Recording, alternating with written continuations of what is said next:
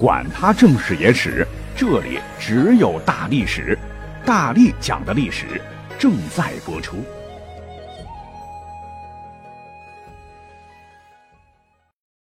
大家好，我是大力丸。俗话说“龙生龙，凤生凤，老鼠儿子会打洞”。可是我觉得吧，你是龙还是虫，很大程度上真不在于你老爹是谁，而在于自身啊。即使是九五至尊皇帝的孩子也一样。古代只要是皇子，那都有法定皇位的继承权，出身高贵，自幼名师教导，封王列土，珠玉姬妾，荣华富贵享之不尽。但你要说他们能成才，还真不见得，可能会成为奇葩。说是在汉初，有一位皇帝英明神武，就是我们的老熟人汉武帝刘彻，儿子几个，这个老四呢叫刘须，被封为广陵王。去湖北享福去了。刘须长得是身材高大，体魄健壮，喜好游乐，力能刚鼎，空手可与野兽搏斗。这样的猛士，要是带兵打仗当将军，必勇猛异常，克敌制胜。只可惜老爹爱欺他，远征大漠，封狼居胥，就交给卫青霍去病吧，使其一身蛮力，竟无用武之地。本来荷尔蒙旺盛，天天跟豺狼虎豹、狗熊野猪较劲儿，决斗场赤膊可将他们撂倒，然后踏于脚下，大口喝酒，大口吃肉，这样爽快的日子过得也不错。只是命运却将他推上了深不可测的深渊。怎么回事呢？原来汉武帝晚年昏聩，巫蛊之祸导致他自灭三族，太子刘据起兵失败自尽，这老大就没了。按理说该老二登场，哎，不成想次子齐王刘宏早挂，而老三被封为燕王，拱卫边疆，唤作刘旦。此刻竟然绷不住喜悦，自以为自个儿居长，太子非他莫属，竟然觊觎皇位，多次向刘彻毛遂自荐，说让我来当皇帝吧。哎，这让经历风波、备受打击的刘彻很不爽，迟迟不回话。不久，武帝病重。死没眼力见的刘旦竟派使者到长安，向刘彻上书，要求带兵速卫长安。武帝大怒，老子还没死呢，就想趁机控制京城，便力斩来使，以藏匿亡命之徒、违反汉律之罪，削其县邑，以示惩戒，遂厌恶刘旦。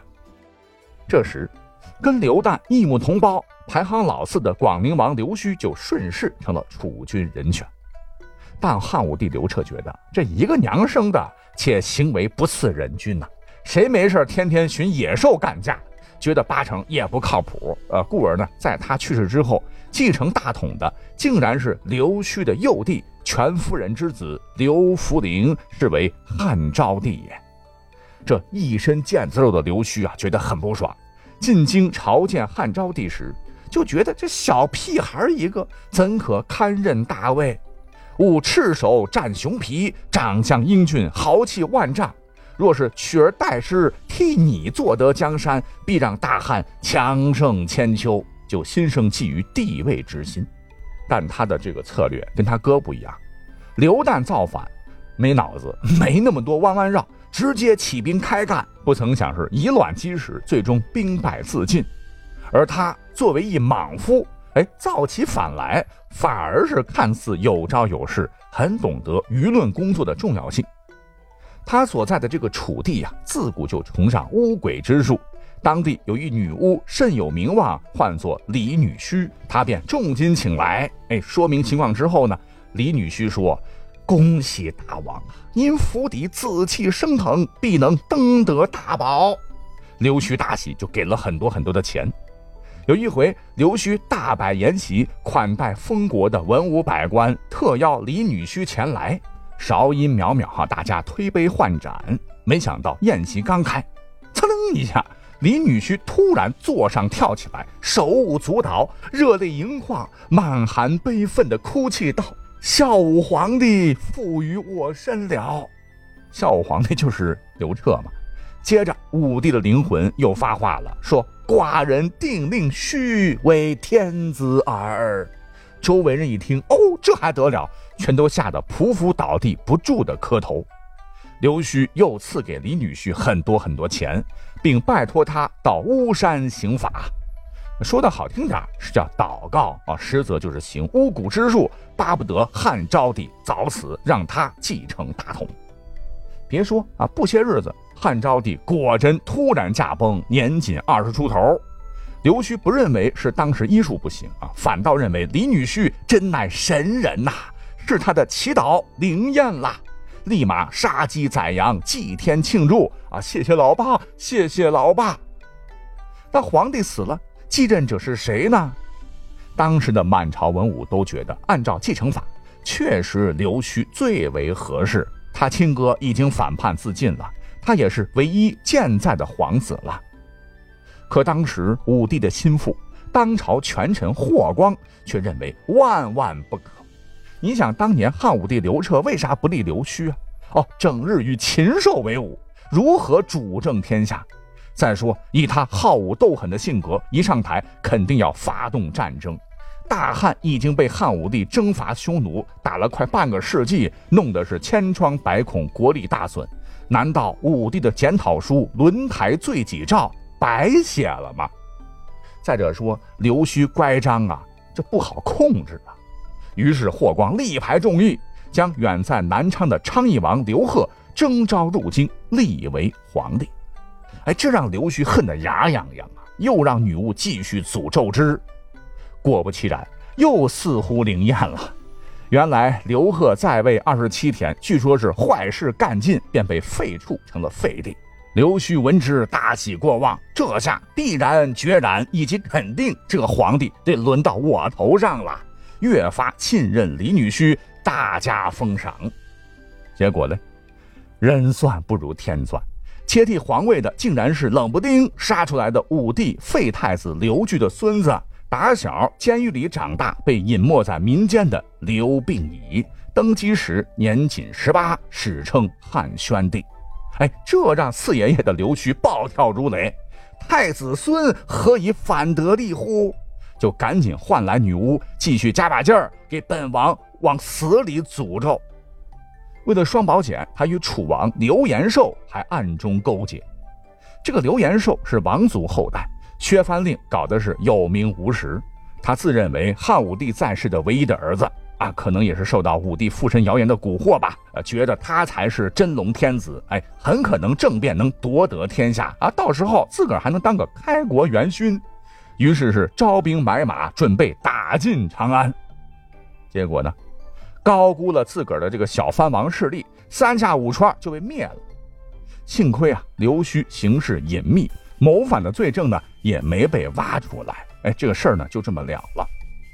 可是没两年，在巫女的诅咒之下，这汉宣帝这国政啊反而处理的是越来越好，四海升平，一派欣欣向荣。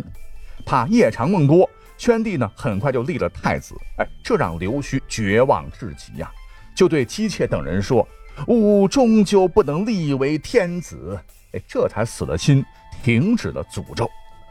可是好景不长啊，他儿子先因杀人被剥夺爵位，又给老爸戴绿帽子，与其姬妾通奸，丑事败露后被诛杀。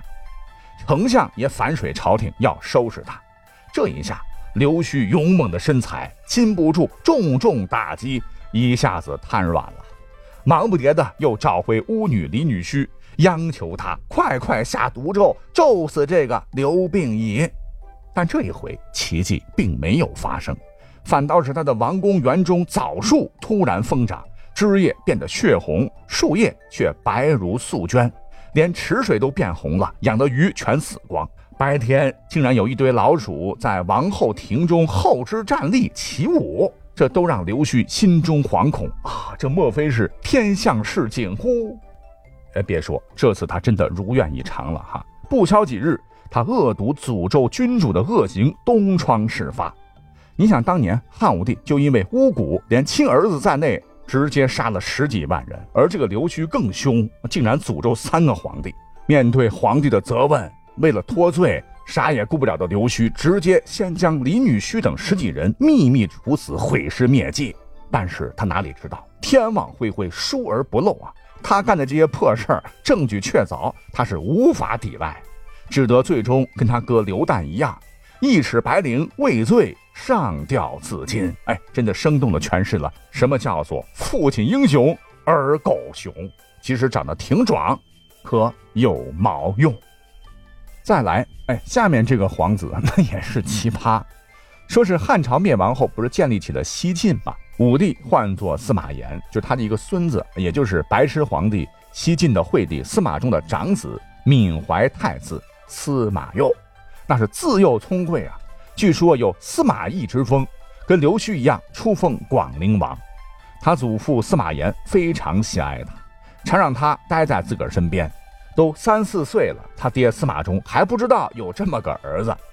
司马懿曾和其他皇子一起在大殿上嬉戏，司马衷照例来听朝，就拉着这几位皇儿的手，临到司马懿，司马炎才说：“这是你的儿子呀！”啊，司马衷这才晓得啊，我原来有个儿子。那等到司马懿长大之后，可能是疏于管教，青春期没有过好，也可能是皇后贾南风撺掇啊，说太子应年轻享福等，导致司马懿性格大变。哪里还有司马懿那般有城府啊？而是不修德业，性格变得是奢侈残暴。跑偏的太子竟然发现，这自个儿最大的爱好不是治国理政，而是在宫中摆摊切肉、卖酒、做生意。他荒唐的将东宫直接变成了菜市场，作为帝国的继承人，公然做起了买卖。正史《晋书》载。闵怀太子终日穿布兜，手持切肉刀，咔咔咔案板上剁肉切肉，称重算钱。这个动作娴熟，行云流水，竟练得一手绝活。与宫中为士，使人屠沽，手揣斤两，是轻重不差，人称一刀准。别说啊，由于这个太子牌广告效益太大，前来买酒买肉的达官贵人甚多。司马懿不满足，又将业务范围。扩大到了蔬菜和农副产品，甚至家居用品也一应俱全。据说司马懿可能是超市零售业的鼻祖。若是老百姓，你可以说他经营有道；但若作为储君，那就显得十分离谱了。当时底下有忠臣呐，就觉得太子非性情凶暴的贾南风所生，深感忧虑。有一天被害，就衷心的规劝太子要修德行，纳善言。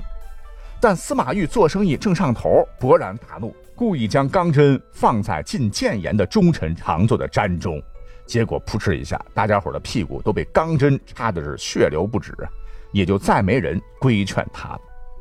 哎，就在他一门心思做生意开连锁的时候，一代妖后贾南风把持朝政，就想废了他，自个儿权倾天下。有一日，贾南风和四大美男之一的潘安原型潘岳合谋。先将司马懿灌醉，将准备好的由潘岳模仿司马懿平常口气所写的话，让婢女拿纸笔和草稿忽悠司马懿抄写。司马懿醉的是一塌糊涂，字也写的是东倒西歪，笔画不全。潘岳就再给补齐。文字大概是说：“皇上、皇后，你们赶紧退位吧！你们若是还不动，我就进宫废掉你们，然后我做皇帝，蒋美人做皇后。”贾南风赶紧将纸墨未干的文字拿到老公那儿啊！晋惠帝懂甚，在贾南风的授意之下，太子被直接软禁废黜，成了笼中之鸟。不些日子，司马懿就被逼要服毒自尽，可是司马懿不肯啊！心狠手辣的打手便将司马懿绑到厕所，用药杵活活将其打死。司马懿当时大声喊叫，竟然无人搭理，惨死时才二十三岁。你想想，从当时英明神武的司马懿之风帝国最佳继承人，到干起了买卖菜肉的买卖，再到厕所血流一地暴亡，这一切都该怪谁呢？好，篇幅关系，我们再讲最后一个哈，啊，不能说是一个了哈，因为这是一群干戴绿帽的群体。首先，他们都有一个爹，这爹乃是后梁太祖朱温。这家伙大家伙都晓得吧？以前是皇朝部下，后来竟然背叛了主子，投靠了唐朝啊！因护驾有功，被唐皇赐为朱全忠。但他的行为一点也不忠，嗜杀成性，曾在九曲池设筵席，邀请唐昭宗儿子们，也就是诸王们赴宴。结果大家伙喝得高兴时，朱温却令人将他们全部勒死，投尸池中，又假以禅让，逼迫唐哀帝逊位，代唐称帝。啊，算起来他也是一个心狠手辣的主，但也算是正儿八经一皇帝。除了杀人，他还有一大嗜好，那就是扒灰啊！不论儿子是亲的，是干的，只要他们媳妇儿姿色尚可，朱温都会趁机招幸之。离谱的是，这帮儿子们为了能当皇帝，竟然从不因此而羞耻，反以为荣，主动献出姬妾，向父皇身边吹枕边风。最后，天道好循环。几年以后呢，朱温被分赃不均的亲儿子杀死在龙床，刀从肚子里戳进去，后背露出来，直接透心凉。而他的这些所谓的孝顺的皇子们，此后也是自相残杀，最终下场凄惨。我觉得这个事例那绝对是教育问题啊！谁叫爹奇葩呢？